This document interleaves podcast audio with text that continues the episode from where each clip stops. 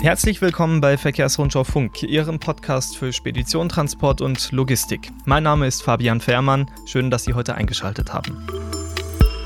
Wir blicken am Anfang dieser Episode ein bisschen zurück. In der Nacht vom 14. auf den 15. Juli im vergangenen Jahr werden Nordrhein-Westfalen und Rheinland-Pfalz von einem wirklich verheerenden Hochwasser heimgesucht. Über 180 Menschen verlieren ihr Leben. Der Gesamtschaden der Katastrophe in Deutschland wird auf 33 Milliarden Euro geschätzt. Ja, diese Katastrophe ist jetzt ein halbes Jahr her und wir wollen deshalb wissen, wie läuft der Wiederaufbau? Was ist denn schon getan und wo fehlt es noch? Diese Fragen kann uns heute Johannes Remmel beantworten. Einige kennen ihn sicher noch als Umweltminister aus Nordrhein-Westfalen. Mittlerweile ist Herr Remmel unter anderem im Verkehrsausschuss des Landtags tätig und er ist der Obmann der Grünen im Untersuchungsausschuss, der sich mit der Katastrophe befasst. Hallo, Herr Remmel, schön, dass Sie heute Zeit haben. Hallo, ich grüße Sie. Herr Remmel, wie schon eingangs erwähnt, die Flugkatastrophe, die Teile von äh, Nordrhein-Westfalen und Rheinland-Pfalz heimgesucht hat, ist jetzt nun mittlerweile ein gutes halbes Jahr her. Der Verkehrsausschuss des Landtages, in dem Sie ja sitzen, der wird immer wieder regelmäßig über die aktuelle Lage in den betroffenen Gebieten informiert. Vielleicht geben Sie uns da einen kleinen Einblick. Wie stellt sich denn die Lage insbesondere mit Hinblick auf die Infrastruktur mittlerweile dar? Nun muss ich sagen, ich bin nicht der Regierungssprecher, sondern äh, Teil der Opposition und ich kann Ihnen da auch nur die Informationen weitergeben, die wir äh, von der Regierung bekommen in entsprechenden Vorlagen. Die sind auch nachzulesen über äh, die Homepage des Landtages. Mhm. Entsprechend, wer sich da genauer informieren möchte. In der Tat hat die Landesregierung im letzten Verkehrsausschuss dargelegt, was äh, schon wieder in Betrieb ist und was noch äh, Zeit braucht. Bei den Straßen sieht es so aus, dass die A1 zwischen Hürth und Autobahndreieck Erftal in Richtung äh, Dortmund noch gesperrt ist, jedenfalls zum Zeitpunkt des Berichtes. Mhm. Die durchgängige Fahrbar Fahrbarkeit in beiden Richtungen wird es erst ähm, im Laufe des Frühjahrs geben. Ansonsten sind laut Autobahn GmbH des Bundes ähm, die Hochwasserschäden an den Autobahnen weitgehend behoben. An Bundes-, Landes- und Kreisstraßen gibt es derzeit noch acht Vollsperrungen mhm. ähm, und neun halbseitige Sperrungen, ähm, auch und insbesondere durch Schäden an Brücken, Lärmschutz und Stützwänden. Und alleine 15 Brücken müssen komplett ersetzt werden. Ähm, mhm. Das ist, glaube ich, eine, eine, größere Aktion und dauert länger. Bei der Schiene sieht es so aus, dass ähm, ungefähr 80 Prozent äh, der durch das Hochwasser beschädigten Strecken laut Bericht der Landesregierung wieder befahrbar sind. Aber auf einigen Strecken, ähm, beispielsweise Vollmetallbahn oder auch die A-Talbahn, sind noch größere Schäden an Gleisen und Brücken zu verzeichnen, die eine durchgängige Befahrbarkeit auf absehbare Zeit noch nicht erlauben. Die Verkehrsverbünde melden ähm, Einschränkungen. Ähm, beim NVR sind es sechs von äh, 15 Linien, beim NWL sind es 13 ähm, Linien, die betroffen waren und da ist noch eine komplett gesperrt. Und beim VRR sind es zwei von 24 Linien. Also das ist so ein summarischer mhm. Überblick den entsprechenden Drucksachen und Berichten der Landesregierung entnommen. Mhm. Das heißt, ähm, für mich so Straße, das dauert noch sehr viel länger. Schiene könnte in einem halben Jahr möglicherweise alles wieder so laufen. Mhm. Um das ganz grob zusammenzufassen, kann man sagen, ein Teil der Infrastruktur ist wiederhergestellt. Es gibt trotzdem noch einige Baustellen. Was glauben Sie, Herr Remmel, wie lange das denn dauern wird, bis man wieder, ich nenne es jetzt mal so salopp, ein Vorflutniveau erreicht hat?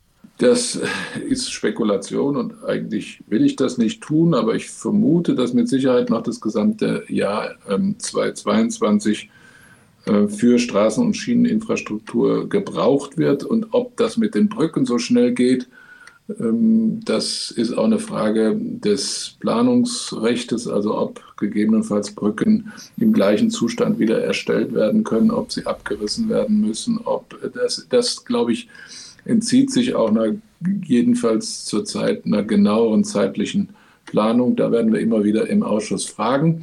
Mhm. Ähm, aber auch die Landesregierung hält sich zurück da mit ko konkreten Daten. Mhm.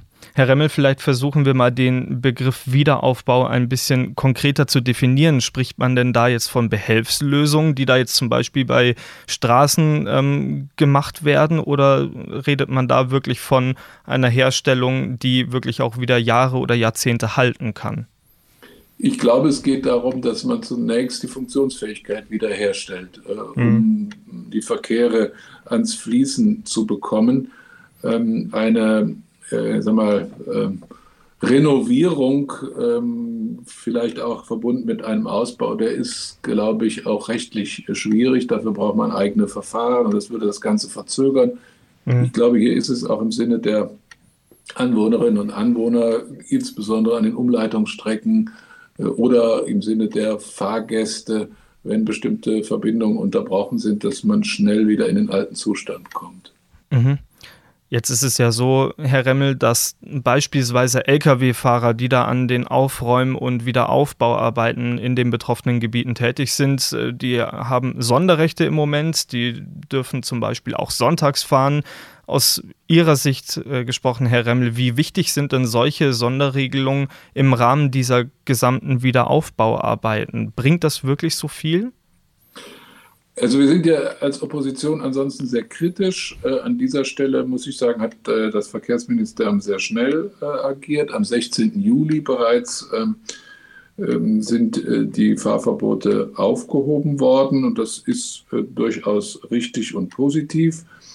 Ähm, die Ausnahmeregelungen, die auch die Lenk- und Ruhezeiten äh, betreffen, sollen nach meiner Kenntnis ähm, bis 28. Februar gelten. Da wird man drüber reden müssen. Da, wo noch äh, schnelle Wiederaufbauarbeiten nötig sind und eine Verlängerung ebenfalls angedacht werden könnte, müsste. Mhm. Und ähm, man könnte auch noch mal darüber reden, aber das muss die Regierung dann prüfen, dass trotzdem darauf geachtet wird, dass die ähm, Pausen und freien Zeiten eingehalten werden. Also wir mhm. würden ja auch arbeitsrechtlich da nichts überschreiten. Gegebenenfalls äh, muss man da nochmal ähm, mit einer Ausweitung auch auf andere Unternehmen äh, sprechen. Wir haben ja insgesamt auch ein Defizit an äh, potenziellen Lkw-Fahrerinnen und Fahrern. Ähm, mhm. Das ist eben ein zusätzlicher Engpass, genau. Mhm. Jetzt haben wir die ganze Zeit über den Wiederaufbau der Infrastruktur gesprochen, Herr Remmel. Das ist sicherlich ein wichtiger Baustein für alle Menschen in den betroffenen Gebieten. Aber was ist denn mit den anderen Schäden, die die Flugkatastrophe hinterlassen hat? Welche Arbeiten stehen da außerhalb der Infrastruktur noch an und wie lange werden diese mutmaßlich noch brauchen? Also wir waren mit dem Untersuchungsausschuss, allerdings ist das nicht Gegenstand des Untersuchungsausschusses, das muss ich hier ganz klar sagen, mhm. uns mit dem Wiederaufbau zu beschäftigen. Das ist normale parlamentarische Arbeit, aber wir haben uns vor Ort eben äh, Stolberg, Erfstadt, Bad Münstereifel angeschaut und ähm, ja, das ist mit Sicherheit auch eine Empfehlung für Ihren Podcast. Äh, gehen Sie mit der Kamera mal auch jetzt noch durch die Einkaufszonen äh, von Stolberg. Äh, da, da da ist das Hochwasser durchgerauscht bis mhm. in die erste Etage der Geschäfte. Da ist alles vernagelt, da ist alles äh, aufgerissen. Also es sind schon ähm, Horrorbilder und ähm, trotzdem sind die Menschen vor Ort äh, guten Mutes, dass ähm, sie da anpacken und alle haben mit angepackt und es tut sich auch was, das sieht man schon. Aber eine realistische Einschätzung ist schon die, dass es bis zu fünf Jahren dauern wird, bis das alles wieder äh, hergestellt ist, das Pflaster wieder am richtigen Platz ist, die Brücke ähm, wieder repariert, die äh, historische und auch die Geschäfte möglicherweise wieder öffnen können.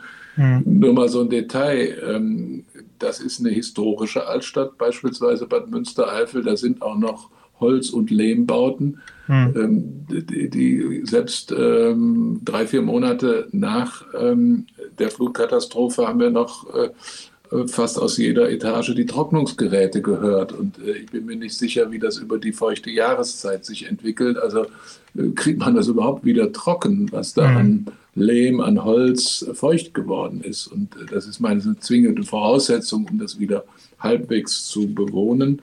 Mhm. Dazu kommt die Frage, dass äh, zurzeit eben für einige ähm, ein Heizsystem nicht zur Verfügung steht. Ähm, Im Großen und Ganzen ist eine Notversorgung bei Gas und bei Wasser gewährleistet, aber äh, der Ersatz beispielsweise von der Heizung, äh, der ist nicht überall möglich, weil äh, es Lieferengpässe gibt, mhm. sodass äh, da auch noch ähm, Behelfsmöglichkeiten ähm, genutzt werden müssen, die nicht angenehm sind. Äh, der, der, der Durchlauferhitzer oder das äh, elektrische Öfchen in Anführungsstrichen. Ähm, äh, also das, das sind schon Zumutungen für die Menschen und da sind wir noch lange nicht, dass das wieder im Normalbetrieb läuft.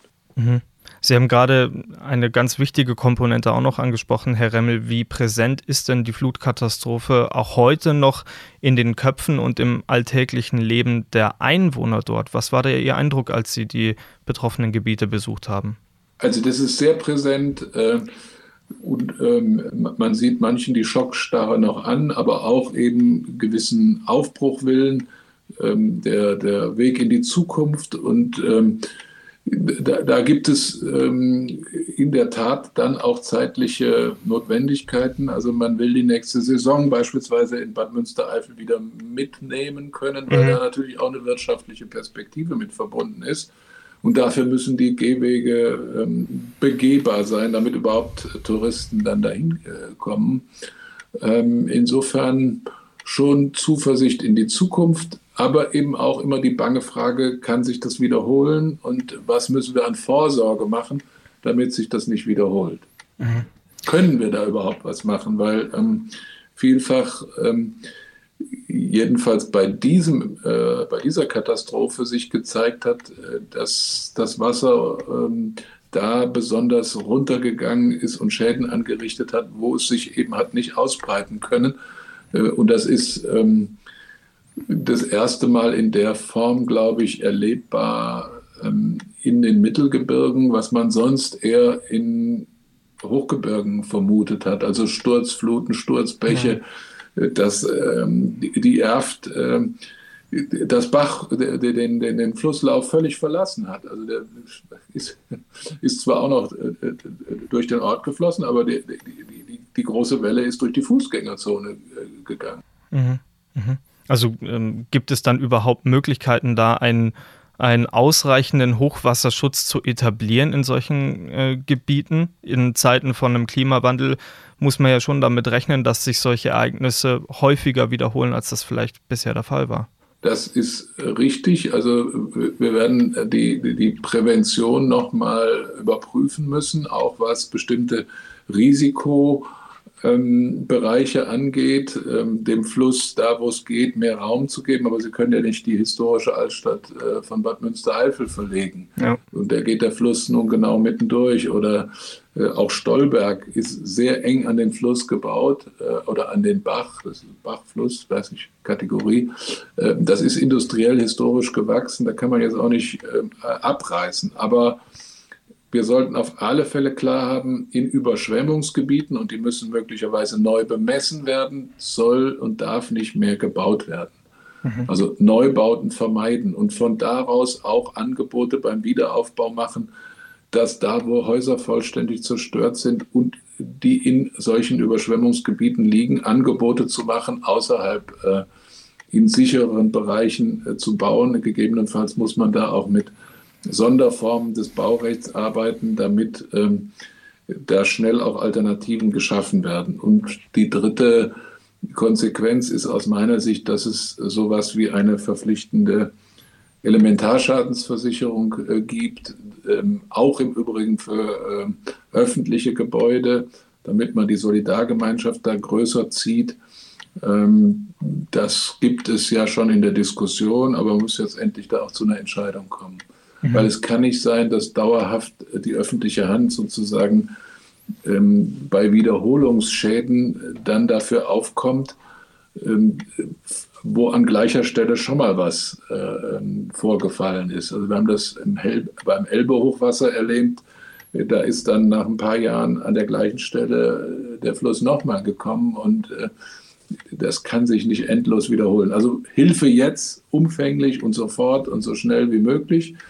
Aber für die Zukunft muss man da ähm, Vorsorge treffen, beispielsweise mit einer solidarischen Versicherung, beispielsweise mit einem ähm, Bauverbot ähm, mhm. in Überschwemmungsgebieten. Da muss das Wasserhaushaltsgesetz des Bundes dringend geändert werden. Und meines Erachtens auch mit äh, ja, präventiven Planungen dem Fluss an anderer Stelle mehr Raum zu geben. Aber man wird am Ende ein solches Hochwasser ähm, nicht völlig vermeiden können. Äh, und deshalb ähm, ist vor allem die Frage der ähm, Warnung der Bevölkerung äh, im Mittelpunkt äh, zukünftiger Überlegungen. Also wir sollten alles tun, um Vorsorge zu treffen, damit es überhaupt nicht zu den Schäden kommt. Aber wenn denn solche schlimmen Ereignisse kommen und sind in der Tat häufiger zu erwarten, dann muss die Meldekette funktionieren, dann muss es bei den Menschen ankommen geht bitte äh, nicht unter Brücken, äh, geht nicht raus, geht aus dem ersten Stock, äh, geht auf die Bergkuppen. Mhm. Also das hat nicht funktioniert, ähm, in der Breite nicht funktioniert. Und wir können von Glück sagen, trotz der ähm, trotz des vielen Leids, trotz der ähm, Toten, die es in, äh, ähm, an vielen Stellen hat die Feuerwehr durch massiven Einsatz, aber auch der Rettungskräfte Schlimmeres verhindert. Also ich will nicht sagen, wir sind glimpflich davon gekommen. Dafür sind die Schäden und äh, die Anzahl der Menschen, die ihr Leben lassen mussten, einfach zu groß. Aber es hätte noch viel schlimmer kommen können. Und deshalb müssen wir alle Anstrengungen darauf äh, legen, dass das nicht nochmal passiert. Also zumindest mhm. ähm, Leib und Leben schützen. Das muss die Devise sein. Ja. Herr Remmel, damit schneiden Sie auch ein bisschen meine letzte Frage an. Ähm, Sie haben es eben schon gesagt, die Opposition ist äh, einer Regierung gegenüber immer und natürlicherweise ein bisschen kritisch und beäugt das Handeln sehr genau. Jetzt aus Ihrer Sicht gesprochen, Herr Remmel, welche Konsequenzen hatten das Land Nordrhein-Westfalen jetzt nach der Flugkatastrophe mittlerweile gezogen und welche sollten Ihrer Meinung nach noch dazukommen?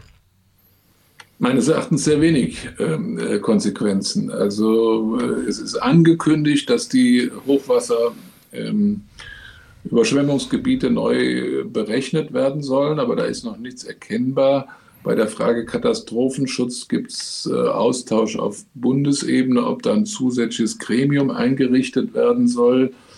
Ähm, die Frage der Verbindung von ähm, Warnungen an die Bevölkerung, beispielsweise über den öffentlichen Rundfunk, ähm, Fernsehen und Hörfunk. Da, glaube ich, muss es Verbesserungen geben. Da habe ich noch gar nichts äh, gehört, äh, was da passiert. Ob Warnstufen eventuell raufgesetzt werden müssen und eine zusätzliche Warnstufe eingeführt werden sollte.